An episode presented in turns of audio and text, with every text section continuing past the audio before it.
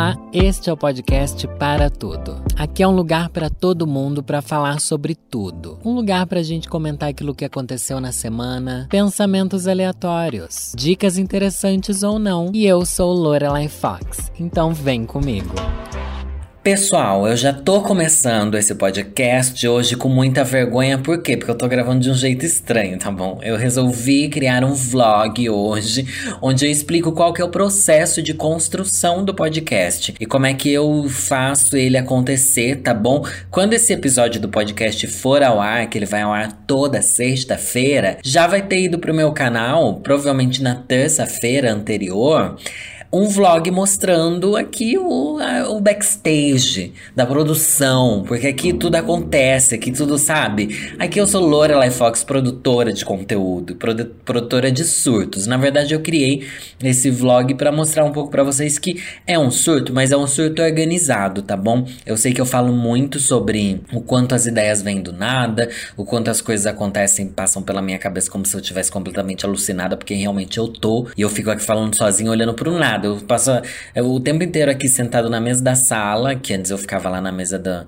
do, do quarto lá do que é, como é que chama? Escritório. Agora eu fico aqui na sala, olhando pro sofá tá bom? E como é difícil você ficar conversando sozinho e sem que isso não, sem que você não se sinta surtado. Porém, eu entendo que eu tenho que trazer um conteúdo. E quando eu acho que o conteúdo tá pior do que tudo, parece que é o que vocês mais gostam. Porque eu gravei recentemente o vídeo, o vídeo não, né? O podcast. Aqui tá vídeo, mas é o podcast. Eu gravei recentemente o podcast falando sobre aquele filme a Guerra do Amanhã e o quanto aqueles alienígenas precisavam do Lilo e Stitch, precisavam da Lilo, na verdade, para eles se comportarem, aprender a se comportar igual o Stitch aprendeu com a Lilo. É, e eu achei que esse foi um dos piores episódios que eu já gravei. Eu falei, gente, ficou muito ruim. Eu passei um episódio inteiro falando de um filme ruim defendendo um filme ruim, tá bom? Ao contrário de Soul, que eu passei metralhando um filme bom. A Guerra da Manhã é um filme ruim que eu defendi. Eu não faço mais sentido nenhum. Só que vocês gostaram muito, então eu fico muito feliz, sabe? Deu... Hoje eu tô muito feliz porque eu vi a propaganda do Globoplay sobre o meu podcast, que eu tava belíssima e entreguei tudo e ficou muito legal. Eu fiquei muito feliz. Eu me animei para falar sobre podcast, mas não era nem sobre isso que eu queria falar, gente. O real motivo de você estar tá aqui é: o que foi o Bananas de Pijama? Mano, não, vamos combinar. Muita coisa aconteceu nos anos 2000. Eu acho que Bananas de Pijama, se duvidar, é até do final dos anos 90, hein? Talvez seja antes dos anos 2000 mesmo. Mas não é um grande surto? Bananas de Pijama é um grande surto. Eu vou até jogar aqui no Google. Por que B1 e B2 bananas de pijama? Gente, peraí. B1 e B2 é por causa da, da vitamina? Ou é porque é banana 1, banana 2? Essa era uma dúvida que eu tinha. Mas antes de eu entrar nesse esclarecimento, que eu acho que é uma dúvida super pertinente pra gente trazer aqui no podcast, é como é que as pessoas têm ideia de criar programas infantis com, com temas tão malucos e absurdos quanto esse, sabe? Tipo, são duas bananas. duas bananas gigantescas, elas são gigantes as bananas. E elas usam pijamas listrados, são as bananas de pijama listrado. Tem um filme, né? O Menino do Pijama Listrado, que não tem nada a ver com isso daqui. Nossa, tem alguém gritando no corredor agora. Tem isso também nas gravações, gente. Tudo pode dar errado, tá? Barulho. Ai, que estranho alguém gritar no corredor. Ninguém nunca gritou. Gente, daí isso daqui já vira um podcast de assombração, né? Vai saber.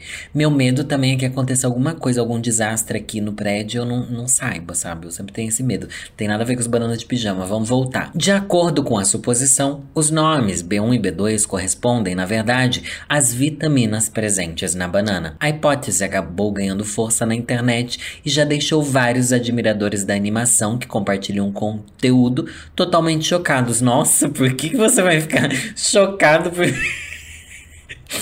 Bicha, isso daqui não dá pra você se chocar, porque o nome do B1 e B2 se chama B1 e B2 só porque eles são bananas de pijama e tem a vitamina B1 e B2. Eu acho que é banana 1, banana 2, tá bom? Já que a mãe deles não, não sabia diferenciar, falou filho 1, filho 2, banana 1, banana 2. E por onde anda o resto do cacho do banana de pijama? As outras bananas do cacho tinham pijamas também, as outras deixaram de usar pijama, porque que ser humano é esse? Que adulto, eles são adultos. Eles moram sozinhos, passou um tempo inteiro de pijama. Daí eu já não sei. Porque existia também a lenda de, de, de que os bananas de pijama eram um casal. Tinha isso, mas eu acho que isso era uma coisa inventada pelas pessoas que queriam meio que queimar o Bananas de Pijama, já que os conservadores não vão querer que os próprios filhos assistam um casal LGBT, sabe? Eu acho que isso era uma coisa lá dos anos 2000 que eles já falaram sobre isso. Eu penso, se for um casal, pior ainda. Pior ainda por quê? Porque é um casal LGBTQIA+? Não, porque nada é mais cafona do que casal que combina roupa. Casal combinando roupa, gente, eu acho muito cafona. Ainda mais essas roupas tipo pijama, sabe? Mas eu tô aqui sendo hipócrita, porque meu sonho é combinar roupa com um boy, tá bom? Porque eu acho muito fofo. Eu acho muito fofo combinar roupa com boy. O que que tem? Meus. Ai, juro pra vocês. Agora entrou aqui em outra brisa. Vocês perceberam que já saí do roteiro, né, gente? Enfim, é. Outra brisa que eu tenho é de quando eu tiver um namorado, assim, um nenenzão, né, gente? Um nenenzão tatuado, de boné de abarreta. Eu vou ir pro carnaval. Vocês sabem que eu já tentei gostar muito de carnaval. Amo a festa do carnaval, mas não frequento. Mas daí eu quero ir pro carnaval com fantasias combinando. Ai, gente, é tão fofo. Eu acho muito fofo, mas é tão brega. E tá tudo bem achar fofo e brega ao mesmo tempo. Igual eu acho os meninos super fofos. O Diva Depressão, quando eles saem combinando, assim, eu sou o maior incentivador deles usarem looks combinando. Não precisa usar a mesma roupa, igual os bananas de pijama que usam exatamente uma cópia da roupa no outro. Porque aí eu acho meio. Ai, meio chato. Mas, tipo, roupinhas combinando. Tipo, os dois de preto, os dois de rosa, sabe? Ai, eu acho fofo. Eu acho legal. Eu acho que eu queria ter um amor para minha vida, mas eu não tenho. Só que a questão é, é cafona, quando é umas roupas assim.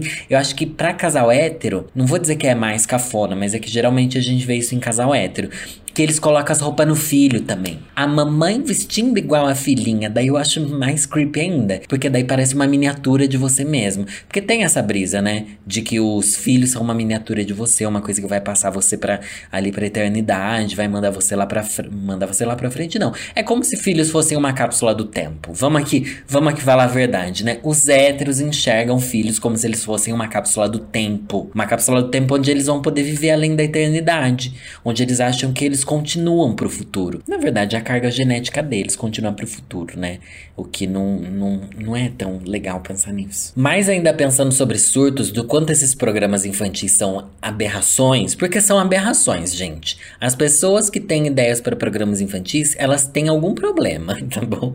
É criativo, é criativo, mas é muita aberração. Você pode pensar que eu vou falar aqui de Castelo Ratimbum, que ah, é um grande surto. Não, Castelo Ratimbum é muito legal, é muito tipo uma coisa inspiradora e mágica, literalmente mágica. E é bonito de se ver, não é uma coisa louca que se você parar para analisar, Banana de Pijama consegue ser muito mais surreal do que do que o Castelo Ratimbum, embora o Castelo Ratimbum tenha bruxos, raios e trovões. Duas bananas usando pijamas, gêmeos morando numa casa, pijama listrado azul, é muito mais bizarro do que uma casa cheia de bruxos ou do que o Harry Potter que seja.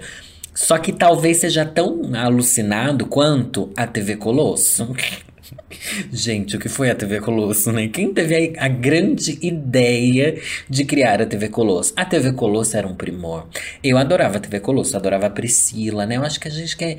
Será que todo mundo gostava da Priscila? Porque ela era uma das principais? Não lembro. Eu só lembro que eu gostava muito, só que eu não lembro nada do que tinha na TV Colosso. Tinham quadros? Como é que era a TV Colosso? Eu lembro que eles eram grandes bichos, cachorros de todas as formas Cada um tinha sua função dentro da TV Globo, que era como se fosse uma TV Globo ali, né? Que era a TV Colosso, na verdade. E elas faziam coisas de TV. A Priscila era uma produtora. A Priscila era a rainha, né? Rainha do deserto. Não, mas a Priscila era a que mandava naquilo tudo. Eu vou até pesquisar aqui, ó. TV Colosso. TV Colosso Priscila, ó. Já aparece a primeira busca, TV Colosso Priscila, porque ela é a rainha daquele negócio. Por que a TV Colosso saiu do ar? Eu amo essas perguntas que o, que o Google ali resume, né? Grandes perguntas da humanidade humanidade. A partir de setembro de 1996, meu Deus, é de 96 a TV Colosso. É por isso que eu não lembro das coisas, porque eu não tinha nem 10 anos de idade quando acabou a TV Colosso. O infantil teve sua duração reduzida com a chegada de Angélica. E Angélica, Angélica, tirou os cachorros do ar, né, minha filha? Solta os cachorros, Ana Maria. Não, ela foi uma Luísa Mel, salvou os cachorros do trabalho escravo ali. O infantil teve sua adoração com a chegada da Angélica, que comandava seu Angel Mix e caça-talento entre 11 horas e meio-dia. Ai, tá aí outra coisa maravilhosa, né? O Caça-Talentos, que era a novelinha da, da Angélica. Angélica, Nunca te critiquei. Mas acho que eu nunca critiquei a Angélica mesmo, adoro ela. Acho ela muito rainha. Tem TV Colosso no Globoplay? Por que o programa não volta? Já faz mais de 20 anos que a TV Colosso saiu do ar na Globo e os criadores aqui não têm a resposta se tem no Globoplay. Não tem, pelo visto. Devia? Não, acho que tem. Acho que tem. Ô, dona Globoplay. Agora eu sou Globoplay, vou dar esse close aqui. Eu sou Globoplay.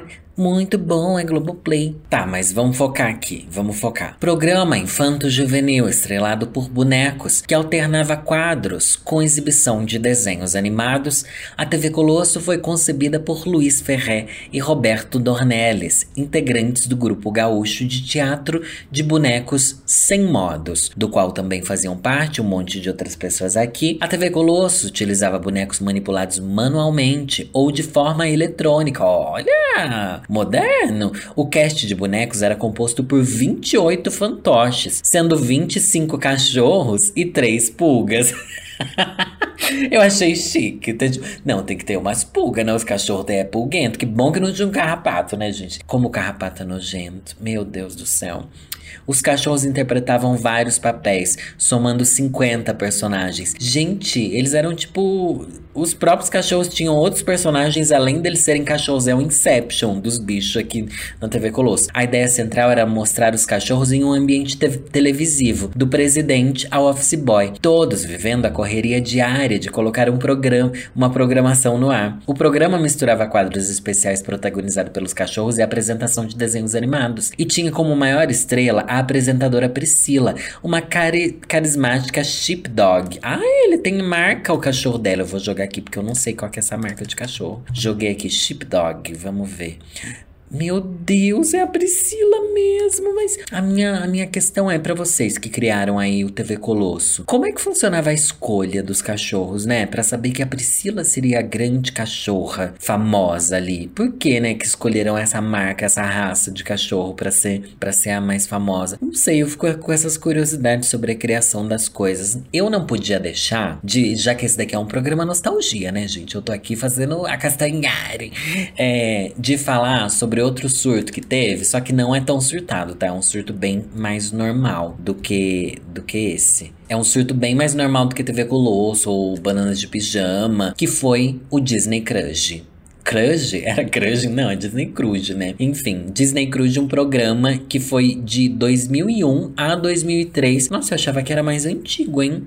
Eu lembro de eu ser tão novo quando eu assistia. Em 2001? Foi quando que eu tinha quantos anos? Em 2001 eu tinha 14 anos? Não. É. Em 97 eu tinha 10, em 2001 eu tinha 14, 15, 16. Nossa, como eu era velha para assistir. Bicha, você já era uma adolescente, eu ficava vendo Disney Cruise. Meu Deus, se bem que eu queria ver até hoje. Não posso me julgar. Porque era um programa legal, gente. Para mim foi um grande surto, mas eu juro. Gente, é impossível, tá errado essa informação aqui. Não pode ser de 2001, é de antes disso, não é? Mas agora a gente vai, vai entrar aqui no submundo. Quando a gente começa a viver esse momento nostalgia, que é um momento que, que todo mundo tem essa fase, né? De, de lembrar das coisas que viveu em outros momentos. A gente quer saber por onde anda. E esse é mais um quadro do podcast. Por onde. Mentira, não vai ser um quadro do podcast, não, porque meio que muito batida essa coisa de por onde anda não sei quem. Mas é que eu esbarrei aqui numa notícia de por onde, como estão os apresentadores da TV Cruz. Olha só, o Disney Club Disney Club ou Disney Cruise? Não sei. O Disney Club marcou a infância de muita gente que foi criança nos anos 90. Então foi nos anos 90, não foi, gente? Ai, eu tô muito desesperado que a, a informação não tá batendo. Não pode ser de 2001. Tem algumas fontes de notícia aqui que estão falando que o Disney Club começou em, do, em 1997, ó. O programa infantil estreou em 1997 e manteve esse nome até 2001, quando passou a se chamar Disney Cruise. Ah, então começou em 97. Eu lembrava que eu não era tão, tão velha quando eu tava assistindo. Eu lembro que eu voltava da escola, ai que fase nostálgica, né, gente? Deixa eu ter esse momento, um momento de alegria. A nostalgia é boa porque a gente sente que a gente volta em algum momento da nossa vida onde a gente tinha mais conforto, sabe? Era muito, é muito confortável lembrar. Eu com 10 anos, voltando da escola e eu estudava à tarde, eu acho. Com 10 anos eu tava na terceira série, é isso? Terceira, quarta série, não sei, voltava ali da escola e daí tinha é, o lanchinho da tarde que minha mãe já deixava tudo preparadinho ali, um pãozinho, um café com, não é café com leite, não tomava café, né? Eu com 10 anos tomando café, que isso, uma entidade, Lorelai? Não, você tomava leite com Nescau, bastante Nescau, bem docinho, assistindo desenhos, daí às vezes eu fazia uma coisa, gente, nossa, do nada, desbloqueou uma memória aqui. Tinham vários desenhos que passavam no Disney Disney Club, né? Disney Crush, sei lá, agora eu não sei, teve dois nomes. Que eu, eu tava assistindo, eu fazia isso com o Disney Club e acho que eu fazia com o programa Cocoricó também. Que eu ligava pro Júlio César, Júlio César é meu amigo de infância. Eu conheci o Júlio César, tinha o quê? 9 anos, 10 anos, não sei. E ligava para ele, olha só que brisa isso. Ligava para ele e ficava conversando, comentando ao vivo. Olha só, comentarista, sempre foi blogueira. Comentando ao vivo o que que tava passando na TV. Daí a gente ficava vendo desenho e comentando os desenhos que estavam rolando ali. E, tipo, e passava, tipo, uma hora de ligação. Porque era. Eu acho que era barato não sei se era barato. Nossa, eu podia passar tanto tempo assim no telefone? Não era barato uma hora no telefone. Mas minha mãe deixava, que coisa estranha, né? Agora que eu tô lembrando. Quanto costuma ligação telefônica nos anos 90? Será que existe essa resposta no Google? Ah, eu já tô muito investigativa. O preço do minuto da ligação de celular. Ah, celular não ligava de celular, tá doido? Mas é interessante isso daqui, ó. Em 1998, minuto caiu de um real por minuto. Meu Deus, era uma fortuna ligar de celular para 0,9 centavos. E ficou bem baratinho, então. É, em 1998, a telefonia fixa era cara e tinha fila de espera. Vamos ver aqui, será que tem informação? Enfim, não sei. Só sei que devia ser não tão caro se meus pais deixavam eu ligar pro meu amigo, né? E ficava lá uma hora, meia hora conversando com ele. Mas vamos voltar para aquele quadro que vocês pediram e que eu trouxe para vocês. Por onde andam os protagonistas do Disney Cruise? A sigla CRUJ significa Comitê Revolucionário Ultra Jovem. Nossa, até hoje é legal falar isso, né? Nas telinhas, Caju, Maluca, Guelé e Guelé, Guelé, quem que era Guelé, gente? Guelé era o outro menino lá? Não, não é Chiclé o menino? Sei lá, lideravam o show que foi criado pelos cineastas Ana May Luerte e Cal Hamburger. Não acredito, menina, esse Cal Hamburger daí não é o mesmo que fez a... O Castelo Ratimbum, gente? É assim, né? Vamos lá, vamos aqui. Eu quero saber do, dos personagens. Como é que estão? Segundo o site Legião dos Heróis. Ai, será que é confiante esse site, gente? Eu não sei. Aqui eu não passo por um teste de fake news, tá bom? Mas eu vou aqui achar que confiei. Porque provavelmente eles pegaram essa, essas informações daqui de outro site. Diego Ramiro, o Caju. Olha só, o presidente do Cruz era o Caju, um menino fofo, mas que se tornou um gostosão, agora adulto, gente, tô, tô, tô passada. É, depois que a atração terminou, em 12 de outubro de 2003, Ramiro, mas Ramiro não combina com ele, né? Ele tem nome, sei lá, de Tiago, não sei. Tiago não, tem nome de Gustavo. É tão bom sortear nome para as pessoas, mas vamos lá. Ele participou também do Sítio de Capão Amarelo e de um programa de auditório chamado Famoso Quem. Ai, que dó, você não devia ter participado disso, menino, vamos lá. Hoje ele tem uma produtora de teatro que traz peças da Broadway pro Brasil e é um nenenzão. Eu adorei aqui saber que ele deu certo. Por que ele não continuou sendo ator, né? O Chiclé, vamos ver. Chiclé era o irmãozinho mais novo do Caju e depois da série, Leonardo Monteiro mergulhou em seus estudos e se formou em engenharia mecatrônica. Nossa! Do nada, do nada. Tá certo, tá certo. Tem que fazer algo que dê dinheiro. Essa coisa de ator aí não dá dinheiro, não. Em 2013, fundou uma startup chamada InfoPrice, que chegou a ser adquirida por uma grande rede de varejo online. Nossa! Também foi youtuber por um tempo, fazendo receitas de comida bem caóticas no Brasil Meal Time. Gente, esse menino daqui surtou, então Leonardo Monteiro ele surtou. Eu vou jogar ele aqui no YouTube pra ver como é que tá. Leonardo Monteiro. Como é que eu acho ele? Não achei ele aqui no, no YouTube.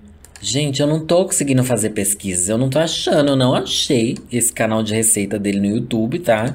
Não sei se é verdade, se daqui é uma fonte verdadeira ou se isso daqui virou um, uma fake news.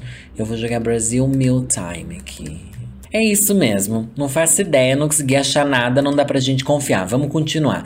Quem mais que tava lá era o macaco, que pelo visto aqui se tornou também um nenenzão quando cresceu. Antes mesmo de viver macaco, menino que dava play nos desenhos da TV Cruz, Kaique Benigno já estava na indústria, fazendo papel de Faustinho no filme Inspetor Fausto e o Malandro. Meu Deus do céu, o menino do Cruz interpretou Faustinho num filme do Fausto. Gente, aonde eu tô descendo nesse. Isso daqui tá indo muito para um submundo submundoso, assim. Hoje, Kaique tem uma prolífera carreira como DJ e produtor musical, fundando inclusive seu próprio selo, o 360 Graus Record. Olha, chique! Vamos ver a Jussara Marques? Jussara Marques era maluca, gente, adorava maluca, juro pra vocês. Ela era minha favorita, porque eu achava ela toda estilosa e descolada.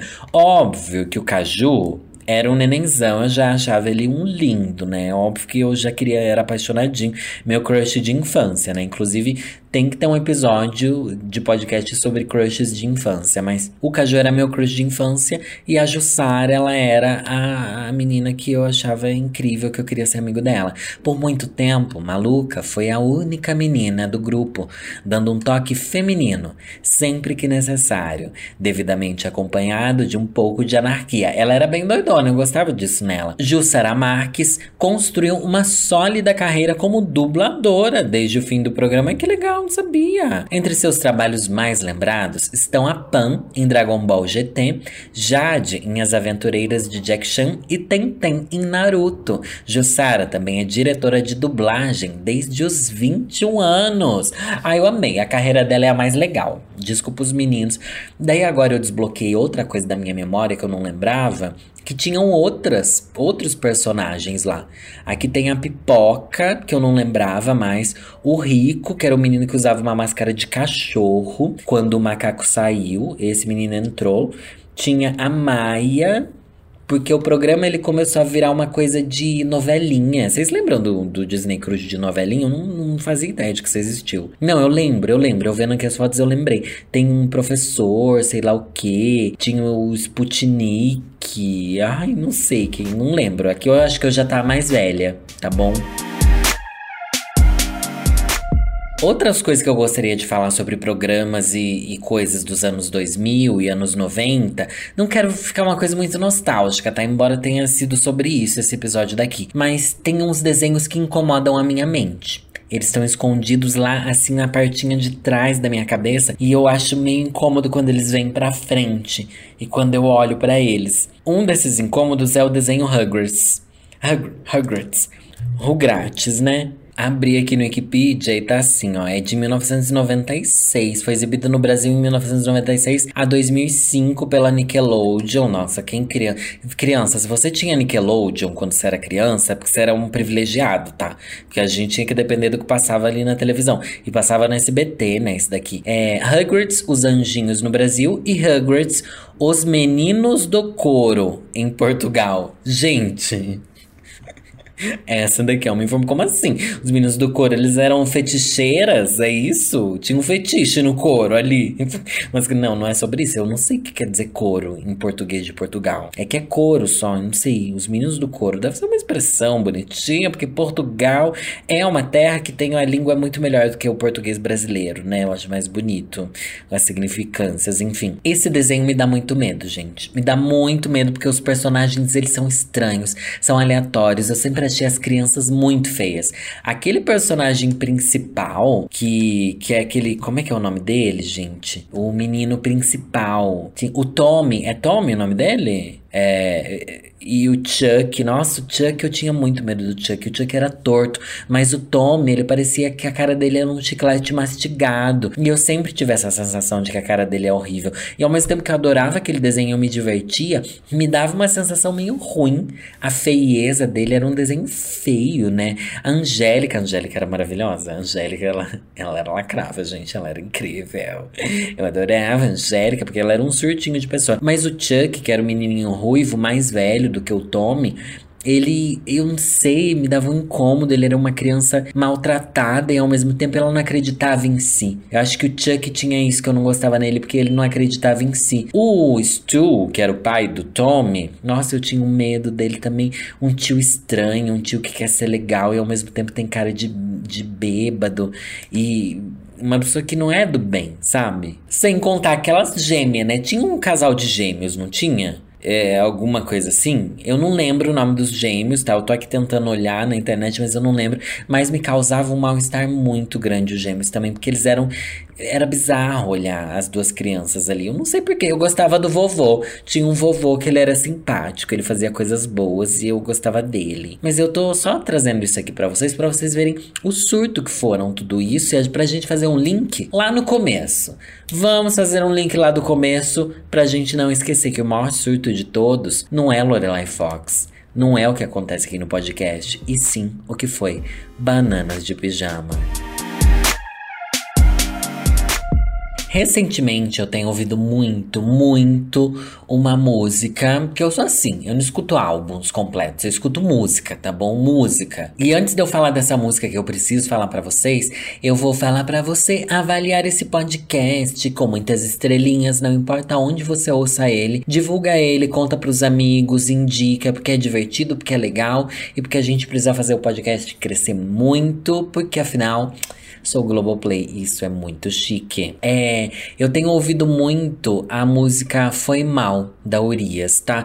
Eu ia chegar aqui no final e ia ler uma das poesias que eu separei ali. Eu vi uma poesia bem engraçada hoje. É, até separei umas matérias de revista que talvez rolasse. Mas eu falei, quer saber? Essa música tem uma letra que eu gosto muito. A música Foi Mal, da Urias, por quê? Esse daqui não é um episódio musical, tá? Às vezes eu faço episódios musicais. Esse, essa letra também não tem nada a ver com nada do que eu falei aqui até hoje, mas eu acho muito bonita essa letra. Porque é alguém pedindo desculpas para outra pessoa por não gostar dela, sabe? Na verdade é, é meio diferente, porque alguém pedindo desculpa para outra pessoa por não gostar dela. Na verdade é por ter tentado gostar e nessa coisa de não saber lidar com alguém gostando, ela estragou tudo. Quem nunca passou por isso? Nossa, eu já, já fiz isso, tipo, de eu tentar gostar da pessoa, daí eu meio que não, não me deu, assim, não rolou. E eu acabei fazendo mal pra pessoa e, tipo, e foi mal, sabe? Desculpa aí se eu fiz mal pra você porque eu não sei lidar com você gostando de mim. E é isso, não tem nada a ver com o meu momento atual, mas tem a ver com o que eu acho que essa música tem uma historinha assim legal, sabe? Diferente de uma música que, ai, perdi meu amor, que é o grande tema de todas as músicas, né? Eu acho legal quando as músicas trazem outro ponto de vista, o ponto de vista da pessoa que não gostou da outra. Tipo, eu não gostei de você da mesma maneira, eu não soube lidar com você gostar de mim. Eu acho esse ponto de vista inteligentíssimo, sabe? Sai muito do lugar comum e essa música eu acho de uma chiqueza. Ai, a Urias é muito chique, né? Tudo que ela faz é muito chique. E eu acho essa música muito delicada. Então, eu vou ler aqui é a música Foi Mal, da Urias. Foi mal eu ser assim, dar esse amor ruim. Desculpa, esse tem que ser o nosso fim. Só cuidei de mim. Reciprocidade zero.